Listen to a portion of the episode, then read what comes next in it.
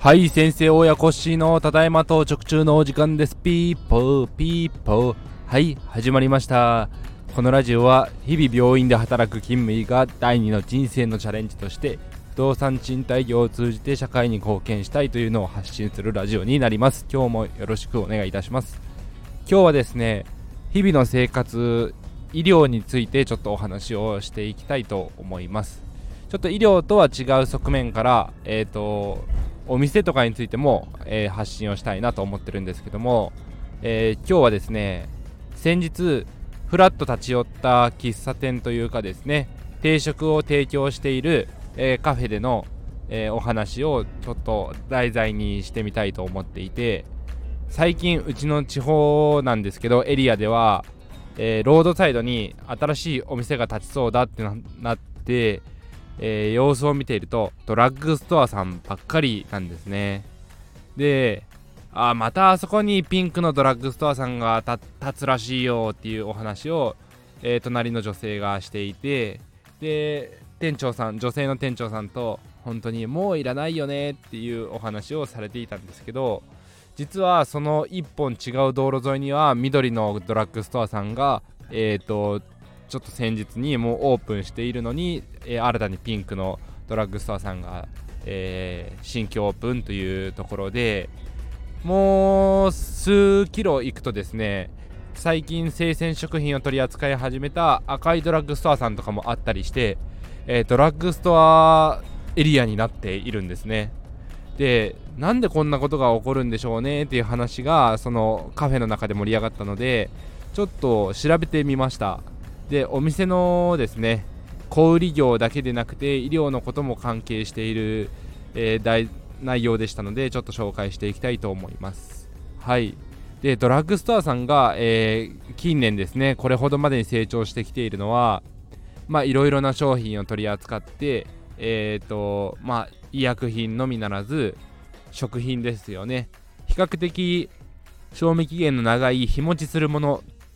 例えば、えー、調味料であったりとか、えー、カップ麺とかお菓子類だったりとかそういう保存食としても使えるようなものがもともとは多かったんですけども最近はですねえっ、ー、とまあ生ものというか半生もの納豆や豆腐ウインナーなどの加工食品とかそういうものも多く取り扱い始めていて、えー、ドラッグストアさんの、えー、会社によっては、えー、生のお肉であったりお魚も魚屋さんが一緒に入っていてお弁当などのお惣菜も一緒に作っているよというドラッグストアさんもあってもはやスーパーマーケットになっているような状態のところもあります。で,、えーとですね、今回そのドラッグストアさんのビジネスモデルなどモデルや、え、経営戦略などを少し調べてみました。はい。で今まではですねやっぱりスーパーマーケットと、えーまあ、対局というかライバルで、え、スーパーマーケットに行くようなお客さんのパイを取ってですね、え、ドラッグストアで、えー、うちで買い物をすれば、まあ、薬も揃ってるし、え洗剤とかそういう身の回りの生活消耗品も一緒に揃うよというのを売りにしていたというのがこれまでのドラッグストアさんの戦い方だったみたいですけども近年えーとですね、処方箋受け付けますという、えー、調剤薬局機能を兼ね備えたドラッグストアさんも増えてきてます。それがなぜかというと、えーとですね、まあもちろん、えー、病院に受診した時に処方箋をもらって、近くの薬局さん、いわゆる門前薬局という、まあ、小さなですね、薬局さんでですね、えーと、お薬をもらうことが多いかもしれないんですけども、最近、えー、国の医療の方針としてかかりつけ薬局さんを持ちましょうと、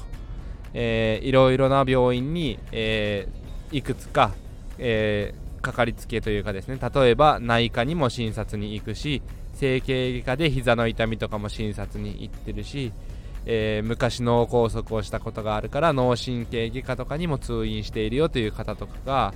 えー、それぞれの薬局さんとかに行くのではなくてお家の近くだとか普段買い物をする例えばドラッグストアさんのや、えー、で普段買い物する方はそこの薬局さんでもうかかりつけにして、えー、私のことは薬剤師の先生あなたに全て見てもらってますよという風なひとまとめにしてもらうというので、えー、いろいろな便利なことが出てきます。それがなぜかというと例えば内科さんで、えー、痛み止めロキソニンをもらっていた。で別の整形外科さんでも同じような種類のロキソニンではないかもしれないですけれども違うタイプの痛み止めをもらっていて、えー、それがですねまあお薬の名前が違うからといって先生からもらっていた時に効能とかですね作用的には同じだった場合、え、腎臓だったり肝臓に負担がかかってしまうということがあったりしてですねそういう過剰投与になってしまう場合とかにも、えー、かかりつけの薬局さんというところで、えー、しっかりチェックをしてもらえれば、まあ、管理がしやすいとかですね。あと年配の方で、えー、薬を1つずつシートからプチプチと取り出すのが大変だという場合にも、えー、かかりつけ薬局さんでまとめて処方箋をですね持って行ったりすることで一方化といって袋にひとまとめにもうお薬が、えー、取り出された状態で袋に詰めてもらえますんでそうすると、えー、まあこれ、まあ、役に立つのは、えご両親を介護をしている娘さん息子さんとかにちょっと覚えておいてほしいんですけどもまあ一つ一つ薬をですねならケースに並べたりだとかお薬カレンダーというものに入れたりする、えー、大変な作業がそう一方化というものを薬局さんでやってもらえると、えー、だいぶ負担が楽になるかなと。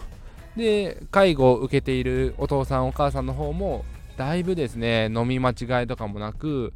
まあ飲み忘れも減りますね。そういういい面があるのでかかりつけ薬局さんを持ちましょうというのが最近の流れになってきてます。